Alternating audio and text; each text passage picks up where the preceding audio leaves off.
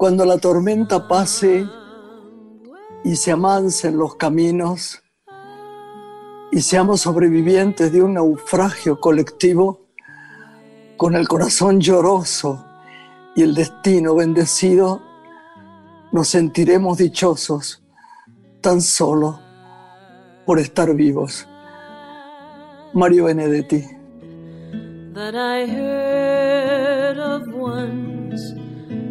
Lullaby.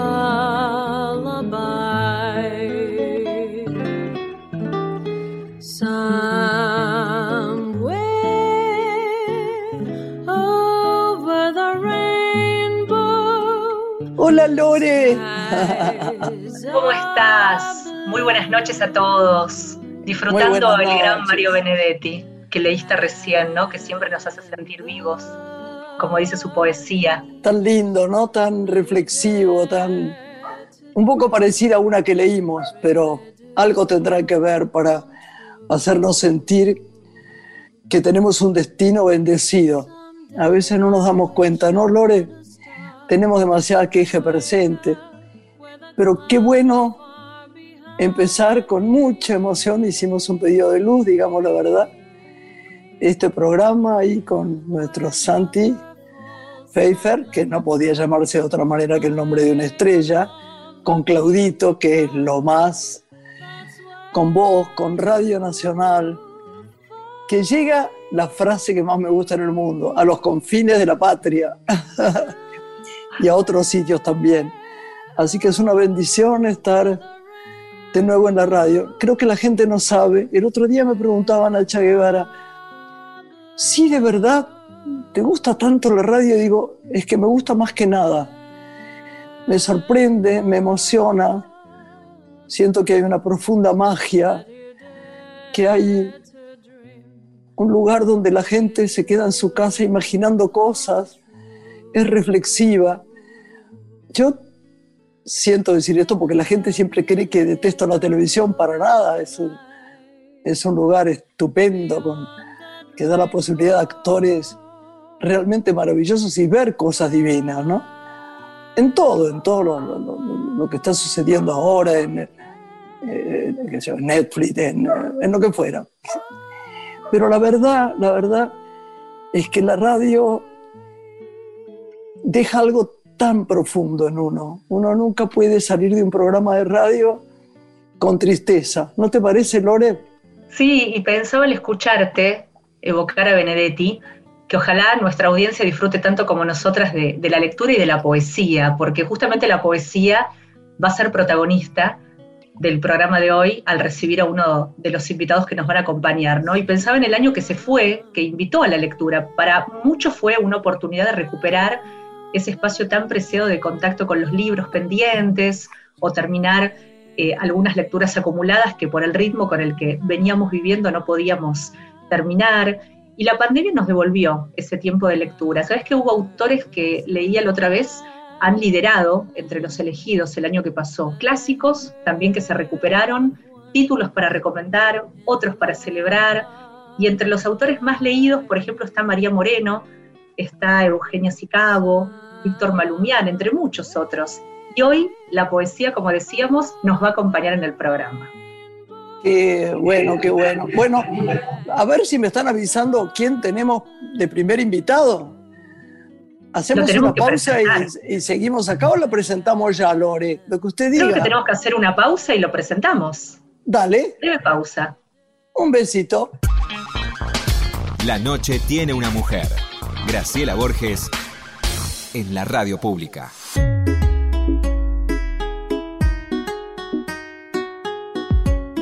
Bueno, qué, suerte tener a alguien que hace mucho que no veo. Una persona preciosa, una gran persona. Una persona que atraviesa, como todos nosotros, momentos difíciles, de mejor trabajo, de peor trabajo, de, angustias. Bueno, en fin, lo que se ha sostenido durante estos tiempos que han sido difíciles. Pero lo que recuerdo siempre de ella es su enorme simpatía, su inteligencia, su gracia. Conmigo cada vez que me ha visto ha sido preciosa y, Y bueno, yo, es un placer tenerla en el programa porque sé que además va a estar en la cofradía de la Radio Nacional. Si quiere presentarla, Lorenita, es suya. Es un gusto comenzar este segundo programa del año con, con la actualidad que nos propone también Radio Nacional, como decías, porque quien nos acompaña es conductora de televisión. En febrero va a desembarcar en la televisión pública junto al cocinero Guillermo Calabrese y acaba de debutar en esta querida casa en Radio Nacional con Radio País de lunes a viernes de 7 a 9 de la mañana. Le damos así la bienvenida a la radio y a este segundo programa de Una Mujer, a Federica País. ¿Cómo estás? Un gusto recibirte. Lindo, muchas gracias. Gracias Lore y Grace, qué placer siempre encontrarte, siempre, siempre. Gracias, mi amor, gracias. Es divino verte siempre. Vos sabés que para mí también, cada vez que nos hemos encontrado, hubo una excusa para reírnos. Yo deseo, deseo, y vos sabés por qué lo digo, con todo mi corazón, que vos te sigas riendo porque lo, lo mereces en esta vida. Sos una pionera, una campeona, una persona digna y preciosa. Así que acá estás. Me parece que tiene ganas de chimentar con vos Lorena, que vos sabés que después me reta si no la dejo chimentar a gusto. Así que hasta Lore que te va a preguntar cosas. Yo estoy feliz de que estés en televisión y en radio. De más está decírtelo. Me parece que es muy merecido y que yo creo, ¿no? Lore, que puede hablarnos de eso. ¿Qué te parece? Claro que sí, de este programa que acaba de desembarcar Radio País y que a mí me, me, gustó mucho una nota que escuché días atrás de este programa que hizo con el ministro de Cultura de la Nación, Tristán Bauer, celebrando que el programa Tecnópolis abre sus puertas, ¿no? Esta vez con actividades culturales gratuitas para todos. De a poco la cultura vuelve a nuestro país, a conectarnos, ¿no? Con la esencia. Así que si nos podés contar un poco lo, conversado en ese sentido, lo que vendrá y cómo se conforma este nuevo formato de, Radio Nacional en el que sos protagonista. A ver, eh, en primera instancia eh, es una enorme responsabilidad y un honor para mí eh, volver a Canal 7, que es donde yo empecé hace muchos años, y es mi primera vez en Radio Nacional. Eh, el año pasado me habían convocado y yo ya tenía un compromiso previamente acordado en otro espacio y entonces no pude hacerlo y me había quedado ahí em, picando el bichito de tener ganas de, de, probar, de conocer, eh, sobre todo Radio Nacional, reitero, a Canal 7 por suerte lo conozco muy bien y me encanta volver, pero Radio Nacional era como una deuda y es una enorme responsabilidad. Trabajar en los medios públicos es una enorme responsabilidad. Es mucho más responsable, para mí por lo menos, implica una responsabilidad mucho más grande que trabajar en cualquier otro medio. ¿Por qué? Porque es el, eh, es el, el medio de comunicación de todos. Eso hace que tengamos que tener mucha más responsabilidad y seriedad. Yo de todas maneras tengo como muy incorporado eh, el saber que ese micrófono es muy poderoso y que puede llegar a ayudar mucho y también puede llegar a destrozar enormemente. Em, Ahora te voy a, perdón, eh, preciosa, te voy a decir algo. Pocas cosas es más agradable a través de tantos años míos que vos no debés saber en Radio Nacional que trabajar en Radio Nacional. Primero, eh, debo decirlo, eh, sin ideologías y y lo hablo desde mi corazón y la conciencia de mi corazón, nunca me dijeron, no digas esto, no digas lo otro, no invites a fulano. En épocas dificilísimas, a través de todos estos años larguísimos, salvo un paréntesis que hice en otra radio, que, que fue como un chiste y fue agradable igual, pero no fue lo mismo. Nunca nadie, pensando lo que pensara, se atrevió a decirme, ni a mí ni a nadie, a ningún compañero, no hagan esto, ni, ni darnos información para influenciarnos en cosas políticas, ni no. Y eso te lo digo frente al micrófono porque me parece que es bueno, es, traer conciencia pura de saber que uno es libre, ¿no? Y ser libre es no tener miedo. Entonces, estás en un, en un buen lugar. Bueno, me, encontré, me encontré con esto que vos decís, Graciela, eh, con la libertad más absoluta, con sonrisas por parte de todos, como con ganas de que yo estuviera ahí, que eso es muy lindo, y los laburantes con los que me encontré, gente increíble, increíble, con ganas, con propuestas, creativos, digamos, eh, y tengo un equipo que es una gloria y estoy tan, pero tan contenta, tan contenta, porque eh, el nivel de los productores es maravilloso, el nivel de todo el equipo es maravilloso. Eh, hay ideas, hay ganas, hay generosidad, hay solidaridad. Estoy feliz, feliz, feliz. A mí me venían buscando porque querían que yo volviera la primera mañana. Yo hice muchos años a las 6 de la mañana un programa en otra radio, en la 750, de la que me fui muy bien y lo, digo también para despejar cualquier tipo de, de, cuestión que pudiera. Es un espacio que yo quise y quiero mucho. Estuve siete años ahí. Y de esos siete, cinco me levanté a las cuatro y media de la mañana con un programa que funcionaba muy bien. Eh, yo no te puedo decir si me contrataron a mí. No, yo creo que me suicido. No, qué horror decirlo, pero es verdad. Hablemos un poco en broma también.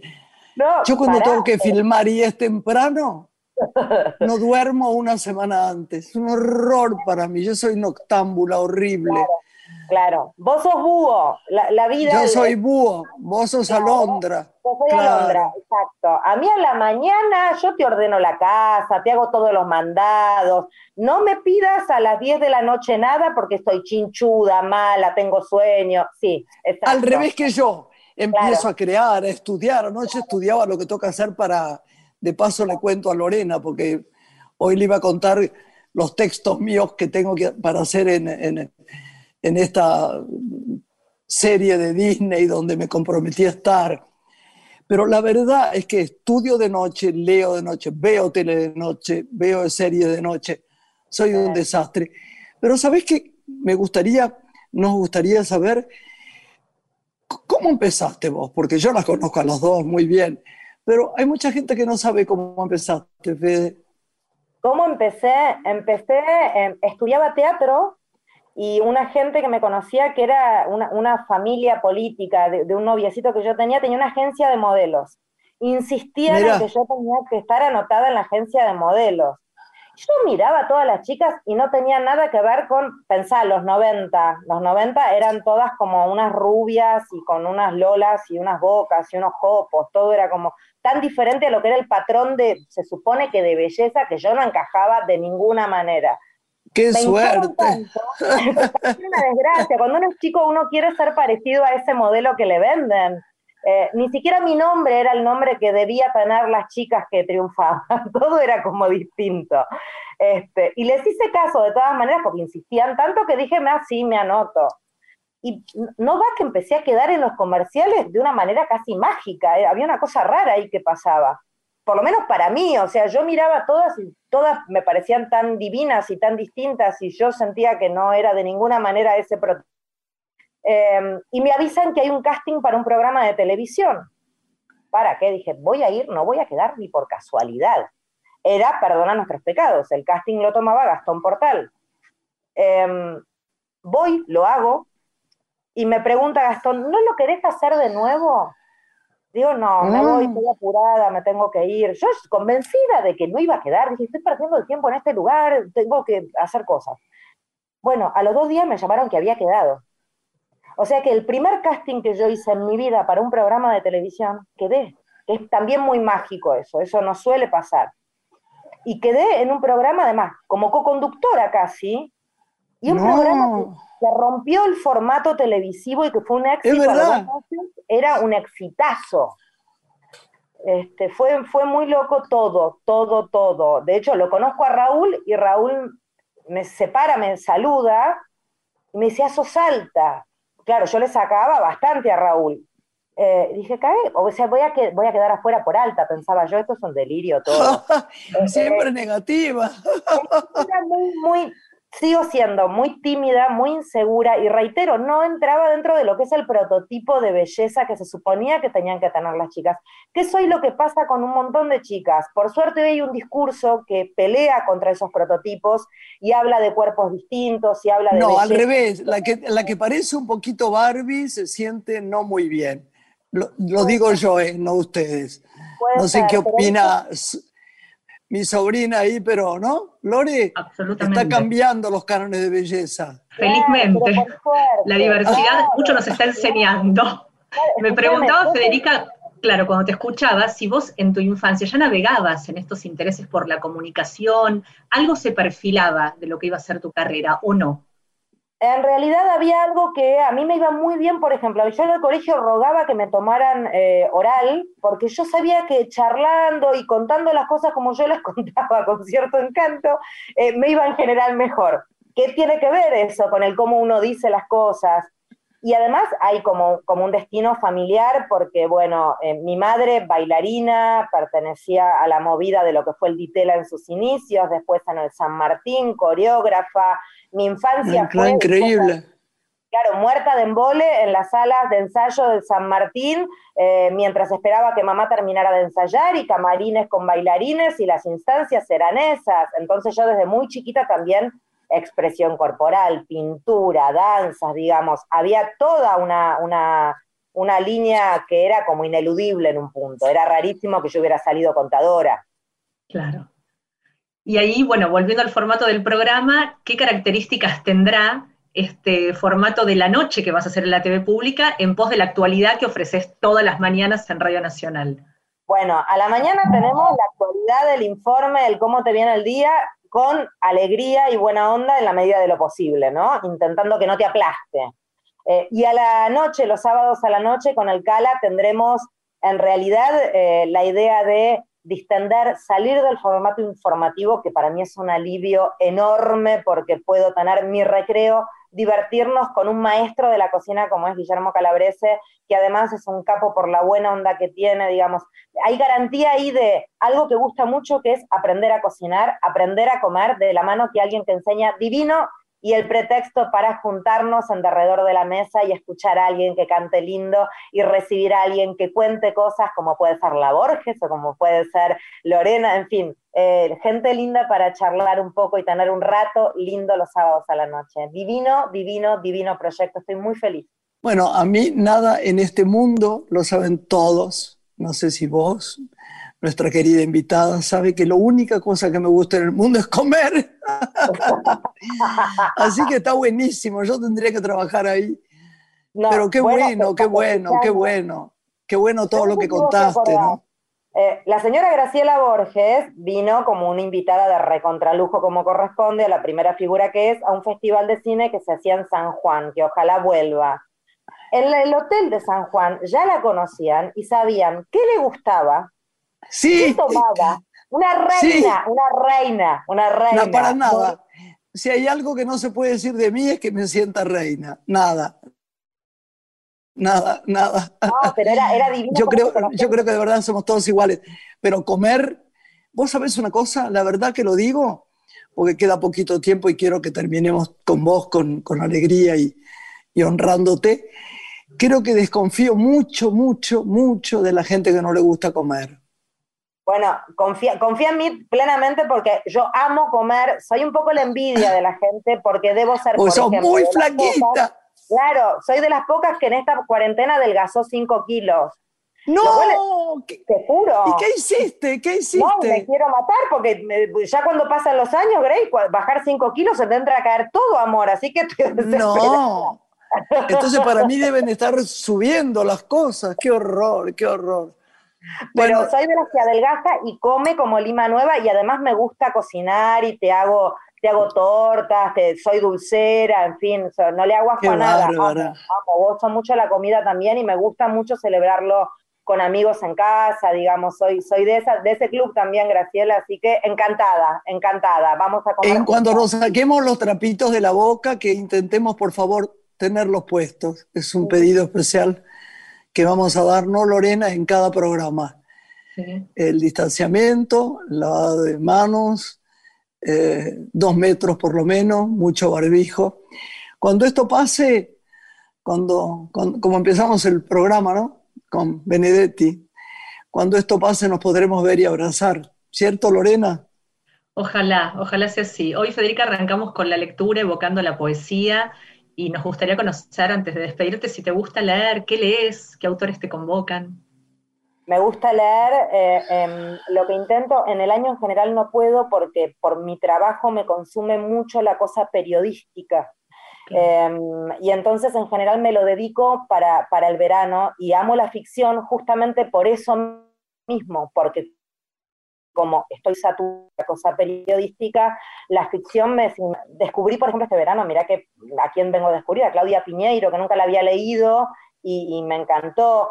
No me engancha tanto, a Benedetti particularmente lo amo, lo amo porque además me remite como corresponde a mi adolescencia, digamos, este, inevitablemente, ¿no? Nos lleva ahí, la miro a Lore eh, porque es como una lectura ineludible para una cierta etapa de la vida Em, nada, me gusta mucho leer y, por suerte es un hábito que mis hijos heredaron, eh, a pesar de que la maquinita y la tablet y todo como que consume todo, pero de todas maneras también entendí que hay como otras formas de leer y que uno tiene que entender también que esas nuevas formas de leer debieran ser aceptadas y de escribir también, digo, también hay como un mundo ahí en ese aparato que uno a veces detesta tanto y que hace que uno esté colgado y enganchado todo el Sí, yo, yo, yo necesito papel, pero yo te entiendo perfecto. ¿Nos tenemos que ir con, con, Federica? Es tiempo ya de despedirla y te queremos, la mejor energía te para queremos. Garra, corazón y nervio, que estés bien. Te amo, te amo, te, amo, te respeto, te admiro. Yo también, amor. Acordate que sos una guerrera de luz, ¿eh? Todo lo que te viene lo tomás con el corazón y ahí vas a ser siempre ganadora, ¿eh? Te bendecimos. Soy muy llorona, así que gracias. Gracias y todo sirve y todo sana.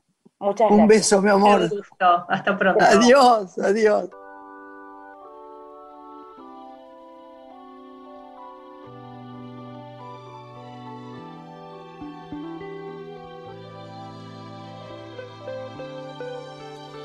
Yo nunca vi New York, no sé lo que es París. Vivo bajo la tierra, vivo dentro de mí. Yo no tengo un espejo, no tengo un souvenir. La lágrima me habla y está dentro de mí. Yo solo tengo esta pobre antena que me transmite lo que decir. Esta canción, mi ilusión, mis venas y este souvenir.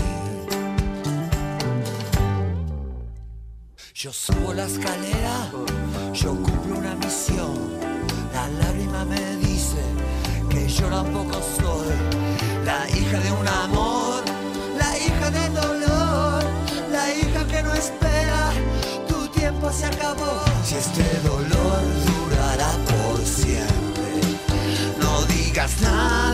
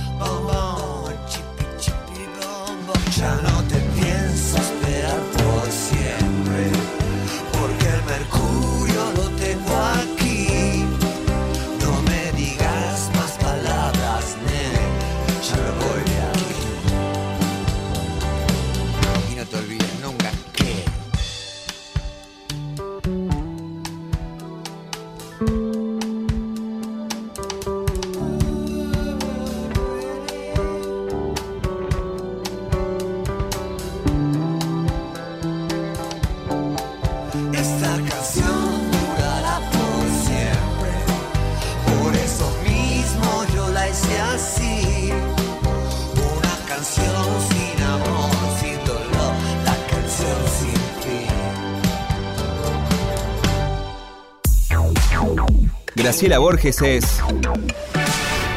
una mujer. Estás escuchando Una mujer con Graciela Borges.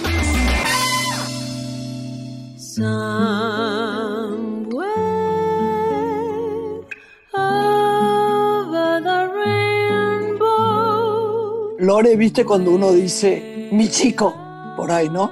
Entonces la, idea es mi chico, ah, debe tener un novio, mi chico, mi divino, mi amoroso. Todo eso le digo yo a este personaje que vos vas a, a presentar con la gracia con que haces todo, querida Lorena. Porque él es, primero, es un autor deslumbrante yo te aseguro que quiero que haga otra novela y que me sobresalte tanto el corazón y que me guste tanto como la primera. Y después lo que adoro en él, con él y su familia, su madre, su hermano, su hermana, a quien adoro, que pinta fantásticamente bien, es ir a comer y divagar, porque viste que hace un ratito nos decía nuestra invitada anterior, tan amorosa, eh, Pais, nos decía que, que ella eh, le era más difícil la poesía. Bueno, con alguien que vas a presentar ahora, se nos hace fácil. Él canta poesía, dice poesía, escribe poesía. Entonces es como un lugar donde uno siempre se quedaría. Él, además es tan buen mozo. Debo decir que es una pena que la radio no tenga una mirada televisiva. bueno, Lore, presentarlo porque lo voy a llenar de elogios y se va a poner colorado. Y te este escucho y, pienso que esta segunda parte... ya, lo estoy. La escucho a Graciela y pienso que esta segunda parte del programa va a ser como una especie de velada literaria, ¿no? Claro. Un regalo para, para la audiencia. Él es narrador, como decía Graciela, es poeta es autor de distintos libros de poesía, novelas como Acordes Menores para Marion Cotillard y Que todo se detenga, también un ensayo que fue Peronismo y Literatura. Su último libro, que nos encantó, Lila, está por publicar otro, que van a hacer este año con 22 poderosos relatos. Además compiló la antología Buenos Aires Respira Poesía y varios poemas suyos fueron traducidos al francés. Nuestro invitado esta noche es Gonzalo Unamuno. Muy bienvenido y feliz año. No tiene nombre tampoco. Gonzalo Unamuno es un nombre que hay que llevarlo. ¿eh? Bueno, pero es como vos sabés bien, todo en la vida a la larga termina siendo el trabajo. Uno puede heredar determinadas cuestiones, facilidades eh, vinculadas al, universo cultural, pero em, todo está en la capacidad de trabajo, en el, en el ahínco que se le ponga y el corazón que se le pone a lo que uno hace. Vos de esto sabes bien porque en todos lados donde vas dejas tu corazón, incluso en presentaciones como la que me acabas de hacer y por la que te agradezco mucho, eh, lo mismo a, Lorena, porque ahora estar viéndote y hablar contigo es un poco revivir esos encuentros de los que hablabas con la familia. Yo quiero que, nos cuentes eh, la próxima novela, lo que quiera Lorena, pero yo quiero que hables, por favor, de esa novela que me ha hecho temblar durante tantos meses mientras la volví a leer. Bueno, haces alusión a Lila, me imagino. Exactamente. Eh, lo que yo traté, Graciela, Lorena, Sole, de, de esa novela era, es la forma ¿sí? en la que un despiadado, un misógino, un perverso, un psicópata se decide a eh, sustraer la vida eh, de su pareja, que es Lila, sustraerla en cuanto a esencia y luego cometer el femicidio.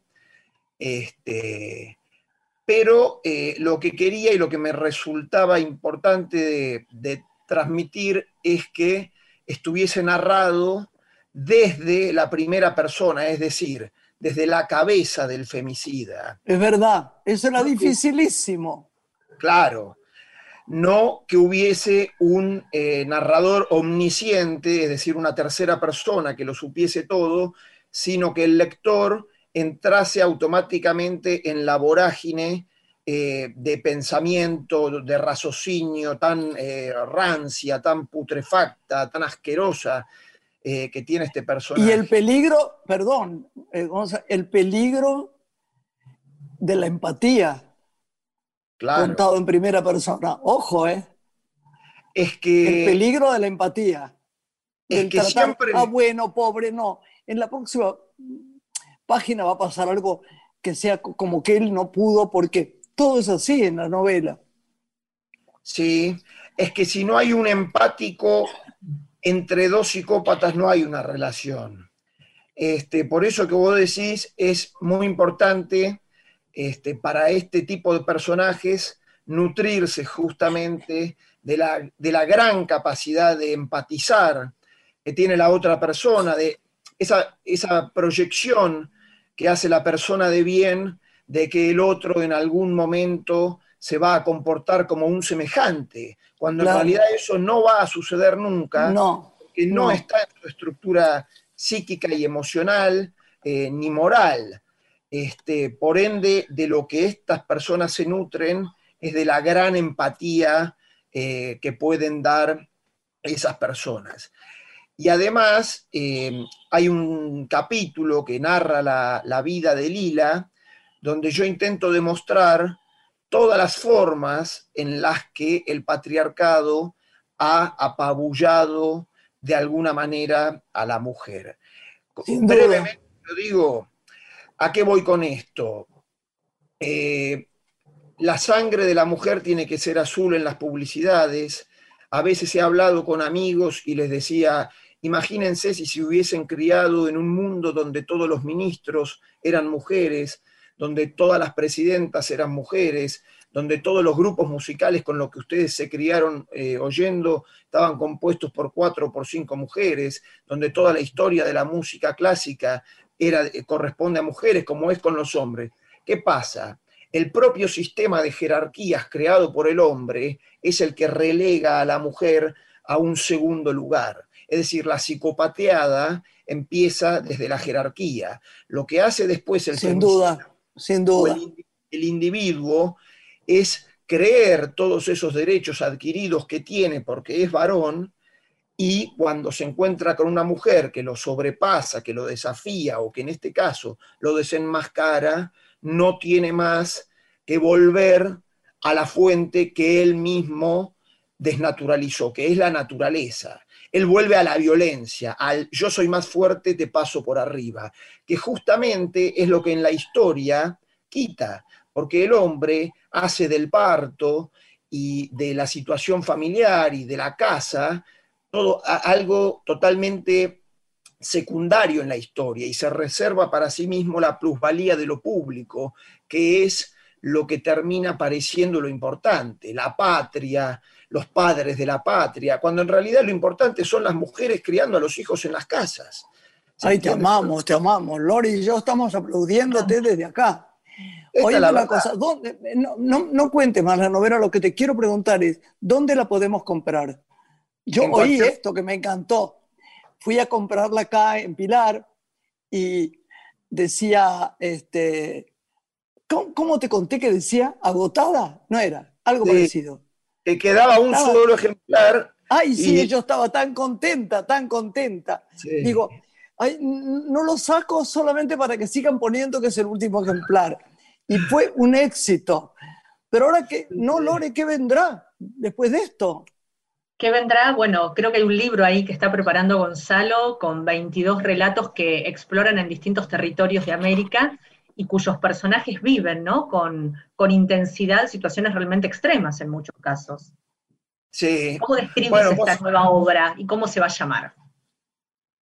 La obra se va a llamar Tu Jardín Salvaje. Ay, lindo nombre. Acá, mira, la tapa la hizo mi hermana.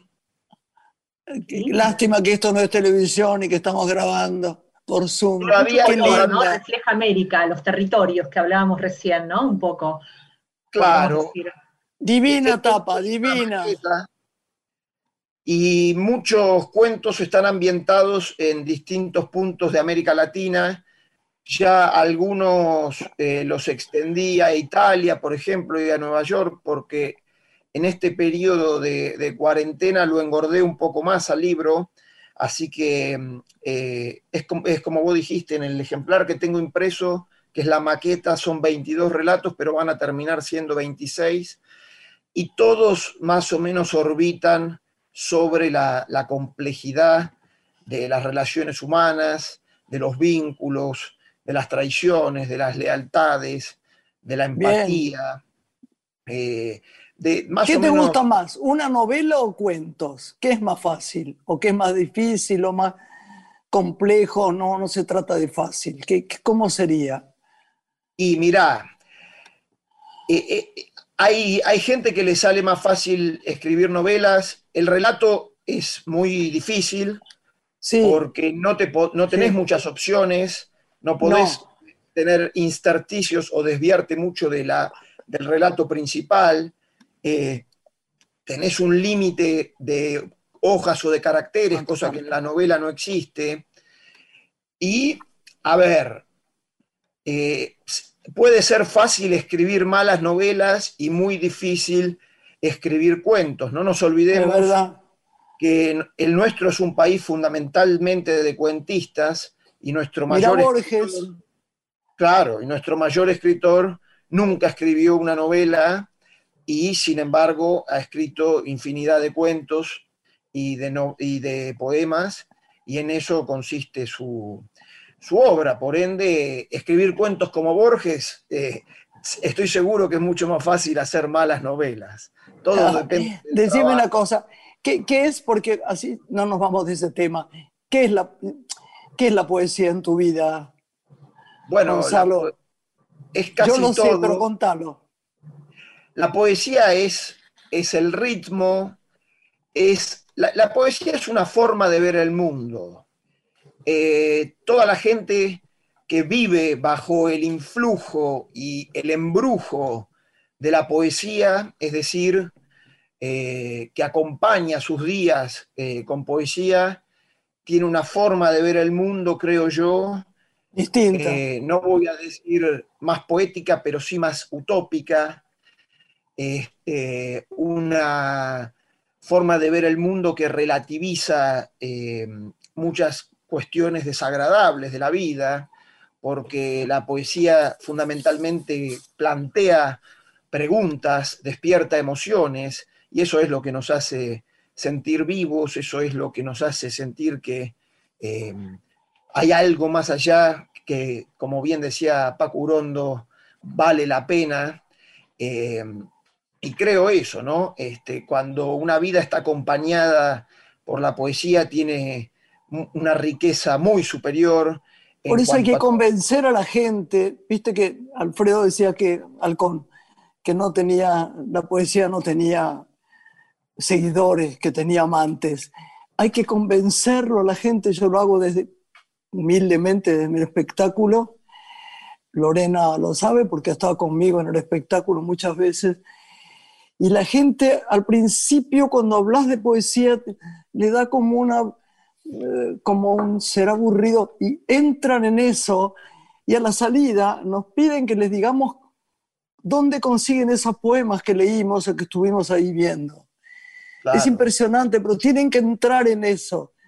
Háganlo. Hay un mundo mágico que, del cual después no se puede salir.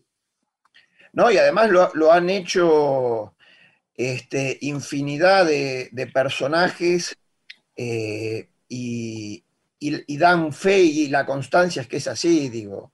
Este, la poesía, eh, la literatura, el poder crear eh, y el poder vivir y habitar mundos alternativos, verbales, paralelos, siempre eh, es algo que enriquece, siempre es algo que enriquece y, y, bueno, por algo el arte tiene el lugar que tiene en el mundo, aunque no lo tenga este, en su, o no lo vea reflejado en su economía o en sus eh, liquidaciones. ese es otro tema. Te pedimos, por favor, ¿por qué no nos lees un poema? Bueno, como no. Dale. Eh, el que quieras. Sí, sí, todos. ¿Qué te gustaría, Lore? ¿Qué te gustaría que lea? ¿Algo de él o que.? Sí, algo propio, escucharlo relatar su propia voz. Pero tengo uno maravilloso, porque a mí me da un poco de pudor los propios. También puedo decir los propios, pero. Miren, si han tenido un jardín, se van a sentir identificadas con este poema, que dice así. Si mal no recuerdo, si el sinfín ondulante del pasado o su piedra de moler, el frío de los cuerpos que ya fui, me acercaran al patio bienhechor, la simpleza cachuza de su imagen, dispondría los libros, el tabaco, la llama en mi lámpara de hierro, y desde allí vería, enseguecida aún, trepando el muro lateral de la escalera, a la enamorada, la nunca saciada, sus brotes últimos tendido, tendidos en la espera, y esmerando lo sentido, ya depositada mi sombra debajo de la parra, vería las calas, el limonero intenso, el tomate mezclado con las rosas, el donaire nupcial de los malbones, y aquel solcito, el galerón, la lechera, el raro azul de la lavanda, cerca de mí, todo lo distante, todo mamá, el color de mis ventanas. ¡Ay, qué precioso! ¿De quién es esta poesía? Es un hermoso poema ese, ¿eh? ¿De quién? ¿De quién es? De Luis Tedesco, es un poeta... Divino. Sí. Uruguayo, ¿no? Vive, vive, vive. Tiene, ya es un hombre grande, fue mi primer editor. Mi primer libro me lo publicó él en el grupo editor latinoamericano hace ya casi 15 años. Y bueno, es, un, es uno de los poetas vivos que, que siempre rescato. Sí, Lore. Me preguntaban acerca de, que el año que pasó no hubo Feria Internacional del Libro, ¿no? Un ámbito en el que siempre los escritores suelen expresar sus necesidades y hasta sus reclamos. Y quería preguntarle, Gonzalo, ¿qué necesitan hoy los escritores en lo que hace a políticas culturales? ¿Cuáles son sus necesidades? Bueno, es una pregunta muy buena y que tiene varias aristas. Eh, nosotros, cuando digo nosotros y nosotras, eh, incluyo desde luego a, la comunidad eh, de escritoras y de escritores, hace poco tiempo logramos constituir la Unión de Escritoras y de Escritores de la Argentina, que justamente es la que, la herramienta legal mediante la cual vamos a llevar al Congreso y a todos los lugares donde haya que llevar eh, el, listado de las necesidades que tienen los escritores.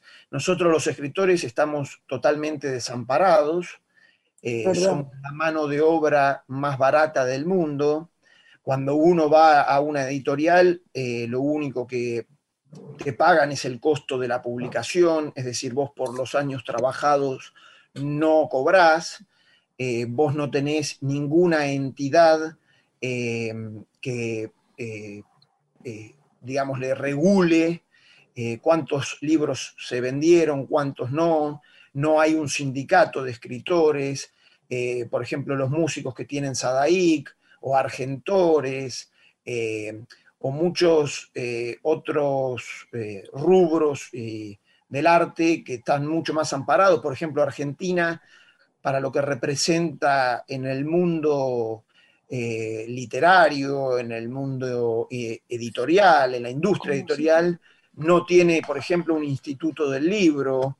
Eh, y bueno, es un, es un largo serie de etcéteras las que los escritores no cuentan, no tenemos posibilidad de saber cuánto es lo que hemos vendido, cuánto no, este, tenemos meramente que confiar en, en un archivo de Word que envían las editoriales y bueno, también eh, el porcentaje que percibimos es tan irrisorio y además es ilógico porque eh, permanece igual desde una época, sobre todo desde el siglo XVIII y XIX, cuando el, objeto libro era un objeto manual, ¿sí? y era muy difícil su distribución, su...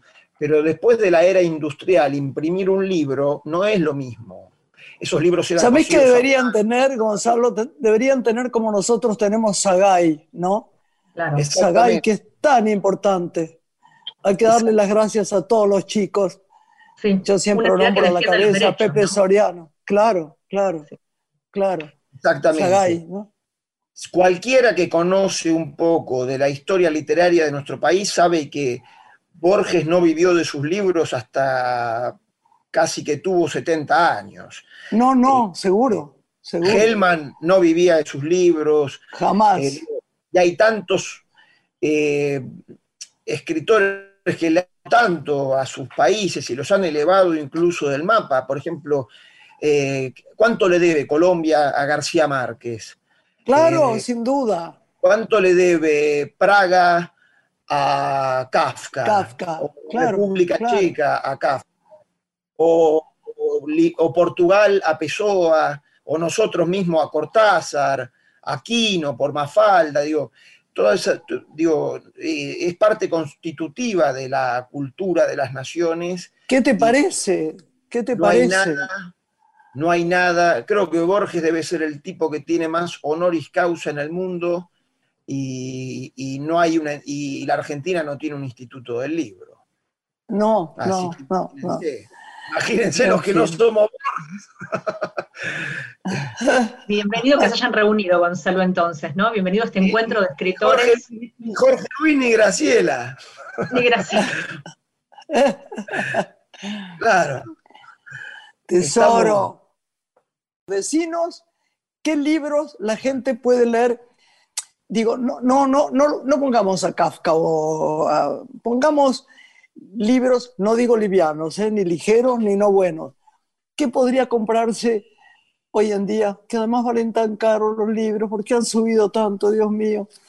¿Qué recomendarías para alguien que, por ejemplo, recién empieza a leer? Digo, para que tenga uno o dos libros en su biblioteca. Con eso estamos contentos. Y con esto nos vamos, nos dice el operador y productor. Bueno, cómo no. Eh, yo creo que hay dos libros que son, eh, que van a acompañar a cualquier eh, lector, lectora toda la vida. Este, uno es de un autor que acabo de mencionar, que es el libro del desasosiego, de Fernando Pessoa, que es una suerte de, de manual para la vida. Sí, señor. Y otro es un libro extraordinario de una autora que se llama Agota Christoph.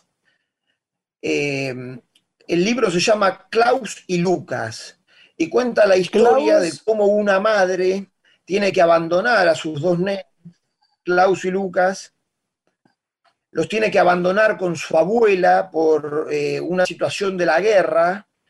Eh, no alude a ninguna guerra, pero por el periodo se permite intuir que es la Segunda Guerra Mundial y es impactante ese relato, te hace saltar las lágrimas. Agota, Christoph, Klaus y Lucas. Oíme, Gonza, queremos tenerte seguido y podemos hacer un ensayito en privado uno de estos días que siempre nos hablamos de alguna cosa para leer, ¿eh? Por supuesto. Juntos. Y este, hasta con Lorena también, que le encanta hacer eso. Dale. Y me, parecería que fuera divino, ¿no? Hoy me dijeron que podíamos poner algunas frases, no es tu tema, pero digo, de películas y relatar algunas cosas. Hacemos un programa, queremos hacer un programa distinto. Te agradecemos en el alma que hayas Gracias, estado. Gonzalo. No, yo, le, yo, les agradezco a ustedes y la verdad, Gra, eh, era, era un poco necesario verte, sentirte y compartir esto con vos. Yo también, mi amor. Mismo. ¿Sabés cómo dice, eh, eh, como dice Benedetti, cuánto te quiero y te numero? ¿Eh? Muchas gracias. Yo hago, yo hago lo mismo, créeme. Este, y tu amistad es una de me, las... Me lo hace sentir. Y además, por, por supuesto, hablamos casi a diario. Te quiero. te queremos. Sí. Un beso Gracias. grande, grande. Gracias. Te Hasta adoro, Graciela. Hasta mañana. No, Te hasta adoro. mañana no, hasta la semana que viene. Hasta la semana Besos próxima. grandes. Cuando quieran. Gracias. Chau, Lorena. Chau. Un gusto.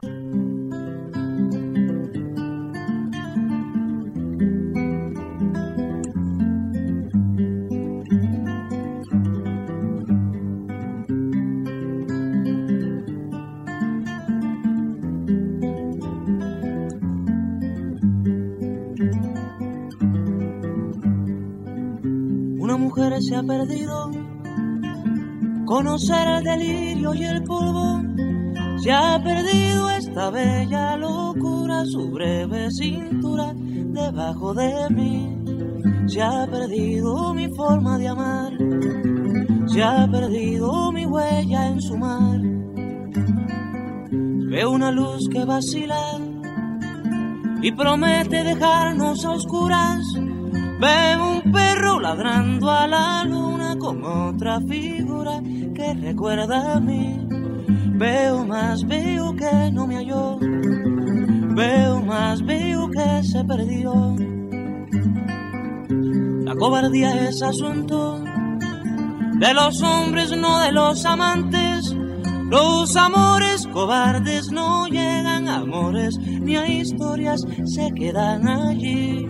Ni el recuerdo los puede salvar, ni el mejor orador conjugar.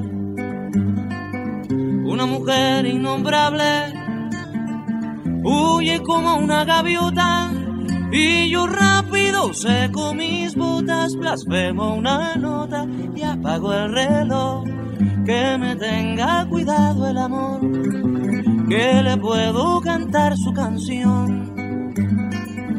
Una mujer con sombrero, como un cuadro del viejo Chagall, corrompiéndose al centro del miedo y yo, que no soy bueno, me puse a llorar.